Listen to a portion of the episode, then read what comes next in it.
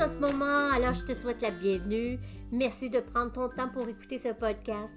Et ça me dit que tu as vraiment un intérêt pour la fibromyalgie si tu es en train de m'écouter. Alors, mon nom, c'est Anne-L. Beaulieu. Je suis naturopathe diplômée. Le but de ce podcast, c'est simplement de connecter avec les femmes qui vivent la fibromyalgie comme moi et qui désirent s'en sortir, mais d'une façon autrement que qu'est-ce que parfois on nous propose. Alors, bienvenue dans le podcast.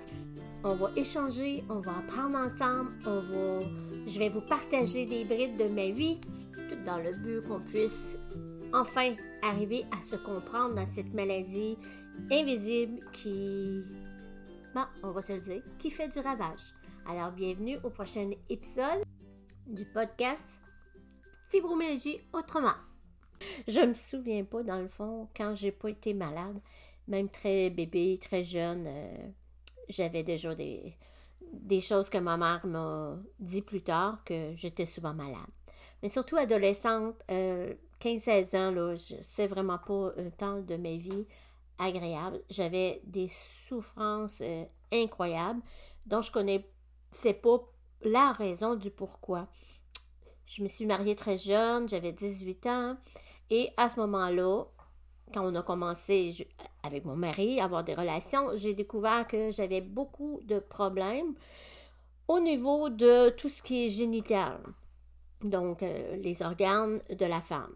Et ce que ça a fait, c'est que j'ai dû consulter plusieurs médecins pour comprendre qu'est-ce que j'avais, d'où venait cette douleur intense qui était euh, récurrente chaque mois.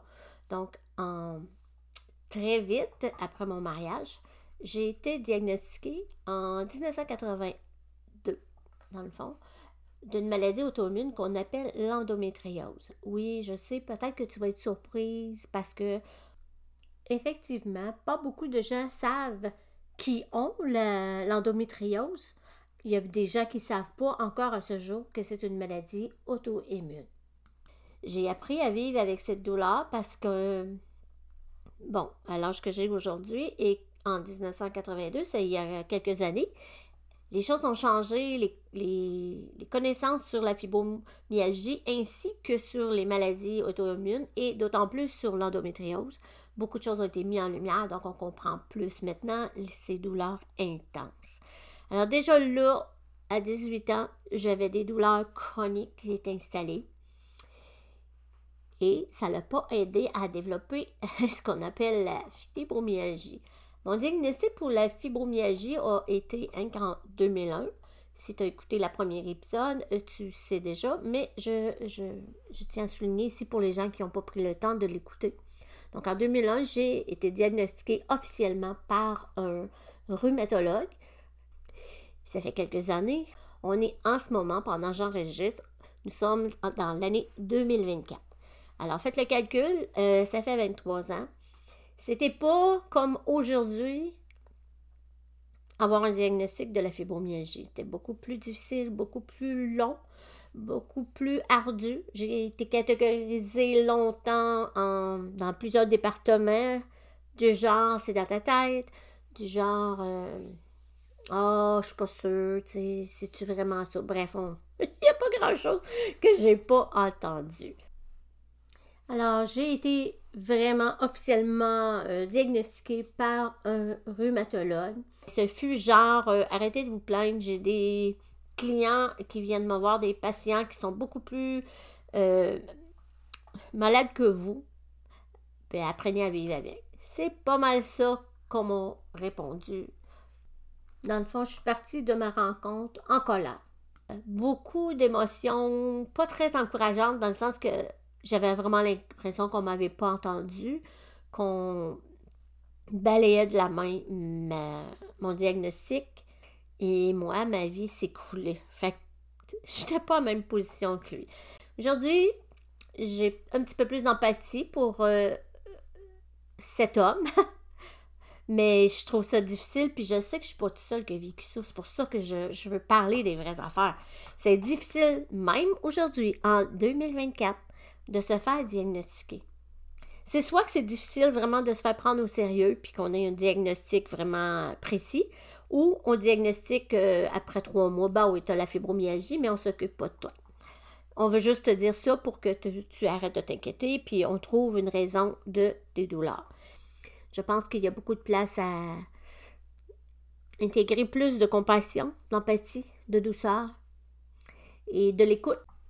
Donc, comme je vous disais, je suis sortie de ce bureau, de ce rhumatologue, avec une émotion euh, dont je n'étais pas capable de mettre mon doigt dessus.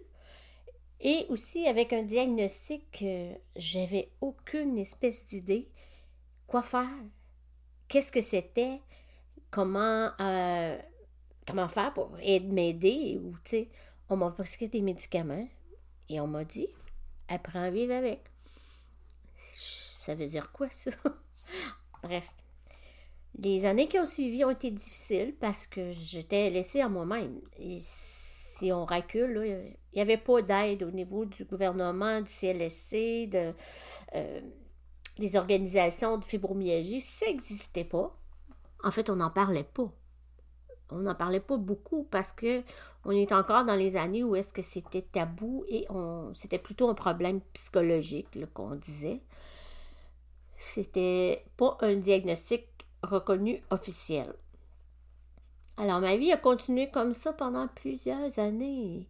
J'ai fait attention à ce que je mangeais. J'ai toujours fait attention, dans le fond, à ce que je mangeais. J'étais une personne déjà très, très axée sur bien manger. Euh, j'aimais beaucoup les produits naturels. Ça commençait, en fait, j'étais comme un, on, on m'appelait pas mal Peace and Love.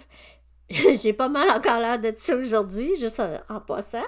Mais bref, à ce moment-là, j'étais vraiment euh, catégorisée dans cette euh, partie de gens qu'on appelait euh, bon, les. C'était notre, notre nom qui était vraiment porteur de la façon qu'on vivait et comment on mangeait. Alors, j'ai commencé à développer tous les symptômes imaginables qu'on peut avoir quand on a la fibromyalgie. Donc, j'ai eu de la fatigue chronique, j'ai souffert de sinus chronique pendant des années, plus de 15 ans des problèmes d'estomac, c'était chronique, hein? plus que 15 ans, des migraines euh, céphaliques qu'on appelle chroniques, donc euh, toujours en migraine, de l'insomnie, j'ai eu des problèmes de bronches chroniques, j'ai pris des pompes, j'ai, même fait des pneumonies, c'était hallucinant. J'ai eu des gros problèmes avec ma peau dans le, dans le sens que visiblement il n'y avait rien, mais j'avais des sensations de brûlure extrême sur mon corps. C'est euh, une peau extrêmement fragile. Donc vous comprenez que quand je suis arrivée à la ménopause, ça n'a pas été facile. Vraiment. Tous les problèmes de ménopause étaient très accentués et je suis encore là-dedans. Voilà.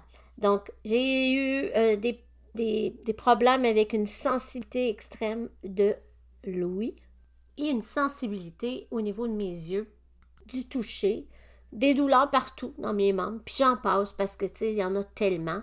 Mais celle donc que je ne savais pas euh, à ce moment-là, qui était vraiment lié à l'endométriose, c'était mon problème de plancher pelvien chronique.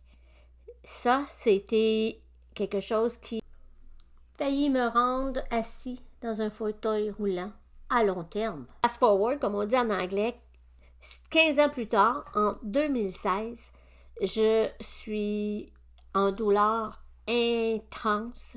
Je ne sais plus quoi faire. Je ne sais plus quel spécialiste aller voir. Et croyez-moi, j'en voyais un. Je voyais un spécialiste et j'avais mon médecin qui me suivait. Et j'ai eu beaucoup de traitements pendant plusieurs mois, à chaque semaine. Et je peux même pas vous dire comment c'était douloureux. Tellement douloureux que je pleurais plus quand je sortais de mes traitements que lorsque j'arrivais. Donc, euh, la médecine traditionnelle était rendue au bout de ce qu'elle pouvait faire pour moi, sauf me dire que, ben, Madame Leblanc, vous allez vous retrouver dans un, un fauteuil roulant. Parce que le problème avec mon plancher pelvien, à ce moment-là, la douleur était tellement intense que je ne pouvais plus marcher ou à peine. Je faisais quelques pas et je devais m'asseoir. Quelques pas avec une canne ou une marchette J'étais deux ans quasiment sans sortir. C'est mon mari qui s'est tout tapé. Tout ce qui était à faire. Ce que je réussissais à faire, moi, c'est utiliser mon cerveau. c'est pas mal ça. Mais je vais vous comprendre là, que je saute des étapes, mais il y a eu une phase de quelques mois où est-ce que j'ai été dans une grande tristesse et je ne savais tout juste pas quoi faire. Et la médecine, comme je vous dis, traditionnelle non plus. C'est à ce moment-là que j'ai choisi de prendre ma vie en main, puis de voir moi qu'est-ce que je pouvais faire, comment je pouvais m'aider avec ma santé? Et mon, euh, je vais dire, mon parcours d'expertise de, plein de cours a commencé cette année-là. J'ai commencé à prendre des cours, j'ai commencé à m'informer, à comprendre euh, une autre façon de, fond, de travailler dans ta vie pour améliorer des situations que tu vis avec. Comment diminuer ta douleur, comment trouver une belle harmonie avec euh, ta vie, même avec ce que tu vis. Et ça m'a aidé énormément. Mes douleurs ont vitement commencé à s'atténuer. J'étais capable de marcher, j'étais capable de, rester debout. C'était vraiment euh, un changement radical parce que j'avais changé beaucoup de choses dans mon alimentation. Et ensuite de ça, après un certain temps, j'ai réintégré des aliments et là, j'ai essayé de me stabiliser. J'ai eu beaucoup de difficultés parce que je ne savais pas vraiment ce que je faisais. Alors, c'est là que commencé mon parcours euh, de retourner aux études à l'âge de, mon Dieu, je pense que j'avais 55 ans, si je ne me trompe pas. Alors, euh, oui, ça fait six années consécutives que je suis toujours dans les études. Et puis, j'ai commencé là, ma passion de découvrir comment je pouvais aider les femmes qui sont atteintes de fibromyalgie comme moi et qui savent juste pas quoi faire, vers qui se tourner. Donc mon but à moi, c'était de devenir euh, une personne d'espoir, une personne d'encouragement, une personne qui allait aider les femmes qui vivent la même situation que j'ai déjà vécue. Ça a été des années d'études et ça m'a donné tout le bagage que j'ai aujourd'hui. Et ça m'a fait comprendre plein de choses par rapport à nos vies, quand on a la fibromyalgie, par rapport à notre alimentation, par rapport à nos pensées, par rapport à nos gestes, par rapport à ce qu'on fait ou fait pas. Ça m'a donné énormément de, de à savoir comment travailler. En fait, ça m'a donné des outils pour être euh, une référence pour ces femmes-là parce qu'on est laissé à nous-mêmes bien longtemps et bien souvent. J'ai vite compris à ce moment-là que quand tu es atteint de la fibromyalgie, tu l'es pour toute ta vie. OK? Mais ce qui arrive, c'est que parfois, quand ça va bien, tu penses que tu l'as pu. Mais je suis là pour te dire que, oh, que ça revient et ça revient en force. C'est comme les montagnes russes. Il faut vraiment apprendre à gérer mieux tout ce qu'on vit parce que ça affecte énormément les symptômes une des plus belles choses que j'ai appris, que je transmets à mes clientes et que je vais partager avec vous aussi, c'est que j'ai appris, et c'est possible pour vous de, l'accueillir aussi, j'ai appris à vivre la fibromyalgie autrement.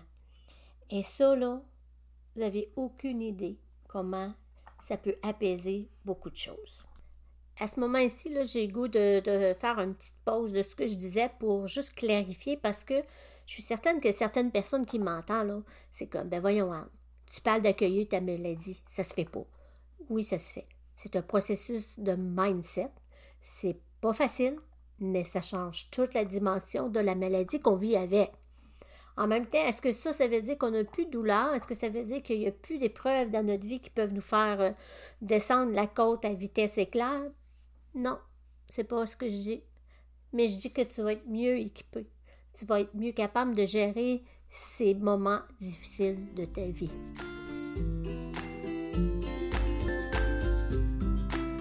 En fait, c'est super important de savoir comment gérer ces moments difficiles-là dans la vie. C'est important pour monsieur, madame, tout le monde. Alors, quand tu souffres de douleurs chroniques, ça veut dire que ta cortisol est souvent très haute il arrive un événement tragique, il arrive euh, un événement quelconque qui te stresse, qu'est-ce que ça fait? Ça fait monter davantage.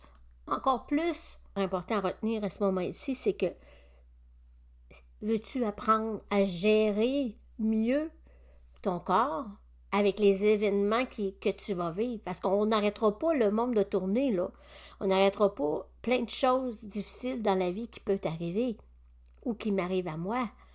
Mais on va apprendre comment faire pour passer en travers autrement que de la façon qu'on le vit actuellement. Aujourd'hui, je comprends que ce que je te partageais là, c'est quelque chose de fondamental. C'est la base pour les gens qui souffrent comme, comme nous, qui souffrent de douleurs chroniques continuellement. C'est la base d'apprendre à gérer mieux ce qu'on vit, nos émotions, nos réactions, ce qu'on dit, ce qu'on ne dit pas, bref, plein de choses comme ça. Mais je me suis rendu compte quand j'ai commencé à vouloir aider des femmes, je ne crois pas avoir eu à ce jour une personne dont j'ai aidé qui est arrivée avec cette connaissance-là dans mon coaching ou dans mes rencontres. C'est suite à un traumatisme énorme qui m'a laissé euh, dans un état euh, qu'on ramasse à petite cuillère, comme on dit.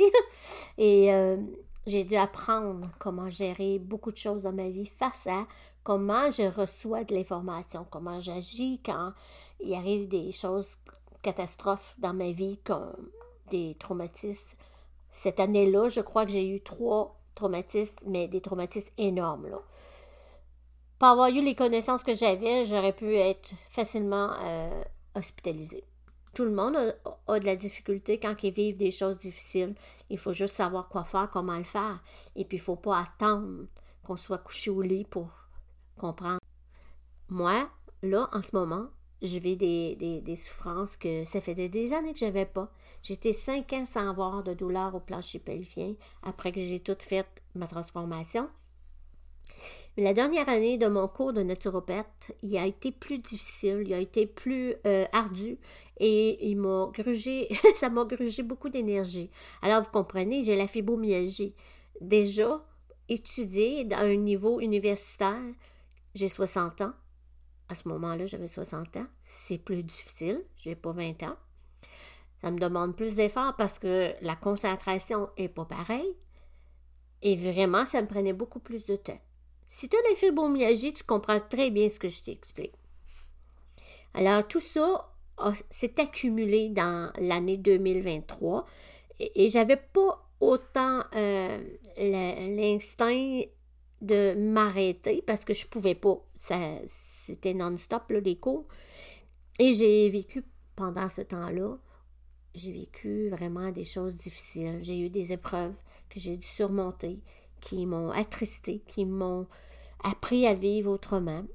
Et tout ça a fait que, à la fin, quand je faisais mes examens, pour moi, ça m'a pris vraiment plus de temps. Et je prends mon temps aussi, hein, parce que, voilà, c'est ma réalité, de vivre avec la fibromyalgie. J'ai fait mon examen et deux jours avant que je, rende mes devoirs euh, pour l'examen, j'ai commencé à avoir beaucoup de douleurs dans mon bas de dos et dans mon plancher pervien. Mais je ne pouvais pas, dans ma tête, m'arrêter. Je, devais remettre avant, il y avait une date, là, puis c'était avant la date. On ne pouvait pas le dépasser. Alors, je l'ai fait. La journée que j'ai fini, que j'ai remis mon examen, j'avais une douleur tellement atroce que j'avais de la difficulté à marcher. Et savez-vous quoi? La mémoire cellulaire, là, ça l'oublie pas. J'ai vraiment tout de suite compris que j'avais poussé trop au-delà de ce que je pouvais donner pour atteindre mon objectif d'être naturopathe. Et je l'ai réussi. Je suis très reconnaissante. Ça va avoir l'air bizarre ce que je vais dire, mais je suis aussi reconnaissante que j'ai fini avec de la douleur. Pourquoi? Parce que ça m'a ramené à ma réalité. Ça m'a ramené à c'est quoi vivre avec la douleur chronique et ça m'a aussi ramené à la, la réalité qu'on doit toujours, toujours, toujours faire attention et être à l'écoute. Je ne l'ai pas fait à ce moment-là. Je l'ai fait du mieux que je pouvais, mais c'était pas assez. J'ai pas pris assez de temps pour moi, pour me ressourcer, prendre soin de mon corps, lui donner ce qu'il avait besoin, bref. J'ai compris. Et je me dis, ben ça, c'est la réalité d'une personne qui vit la fibromyalgie. Alors là, on est rendu en 2024. entre ces deux dernières journées-là que je vous ai parlé, euh, que j'ai commencé à avoir un mal, un, mal insupportable, et aujourd'hui, quand tu vas écouter ça, il y a quelques journées, semaines, peut-être euh, trois, quatre même. Bref, j'ai été à l'hôpital deux jours de temps. J'ai dû avoir une piqûre de morphine pour calmer mes douleurs. J'ai dû réapprendre à prendre soin de moi vraiment effectivement. Euh, pendant deux semaines, j'ai rien fait. J'étais assis et j'ai écrit, j'ai lu, j'ai préparé des choses, mais c'était tout sur l'ordinateur. Je faisais vraiment pas grand-chose physiquement. Je vais beaucoup mieux aujourd'hui, mais j'ai dû recommencer à prendre de la médication parce que j'ai pas été à l'écoute. Tout simplement. Alors, la morale de cette histoire, c'est que la fille qui vous parle de la fibromyalgie est encore bien gros dedans. Elle vit encore des choses. La seule chose que j'ai remarqué, c'est que je suis revenue beaucoup plus vite de ma douleur intense qui m'a hospitalisée. Ça a pris beaucoup moins de temps que dans le passé où est-ce que je pouvais être vraiment handicapée et quasiment au lit des mois et des mois et des mois. Après deux semaines, je suis debout, je suis même capable d'aller marcher. Donc, ça, c'est la preuve pour moi que de bien faire les choses, de les appliquer dans ma vie, comme je dis à mes clientes, ça fonctionne. Il faut juste être à l'écoute de son corps. Alors voilà, je vous ai parti des choses très intimes de ma vie parce que je trouve que c'est important qu'on puisse, comme j'ai dit au début, connecter ensemble, que tu, que tu puisses savoir dans ta tête quand tu m'écoutes que je ne parle pas en travers mon chapeau. Je vis, je sais c'est quoi la fibromyalgie, je sais que ça colle à la peau, je sais que c'est euh, souvent une étiquette qu'on se donne, mais je vais t'emmener à penser autrement. Je vais t'emmener dans les semaines, à force de m'écouter, de comprendre que, dans le fond, peut-être que la fibromyalgie, c'est quelque chose de bien qui est déguisé en mal dans nos yeux, mais c'est quelque chose de bien parce que ça nous aide à vivre de façon plus harmonieuse, en équilibre avec notre corps et nos besoins. Ça peut être un secret, ça peut être quelque chose qui, qui est vraiment euh, une source d'encouragement pour les gens. De toute façon, on va se reparler. Et ce que je te dis là, si ça fait pas de sens, j'espère qu'à force de m'écouter, tu vas comprendre que ça fait partie de vivre la fibromyalgie autrement. Je tiens à te remercier encore une fois d'avoir pris le temps d'écouter ce podcast. Ça me touche énormément. Et si tu connais quelqu'un qui peut en profiter, n'hésite pas à partager ce podcast. Et si ce n'est pas déjà fait, ben abonne-toi parce que tu ne veux pas manquer les épisodes qui s'en viennent. Alors sur ça, je te souhaite une excellente journée.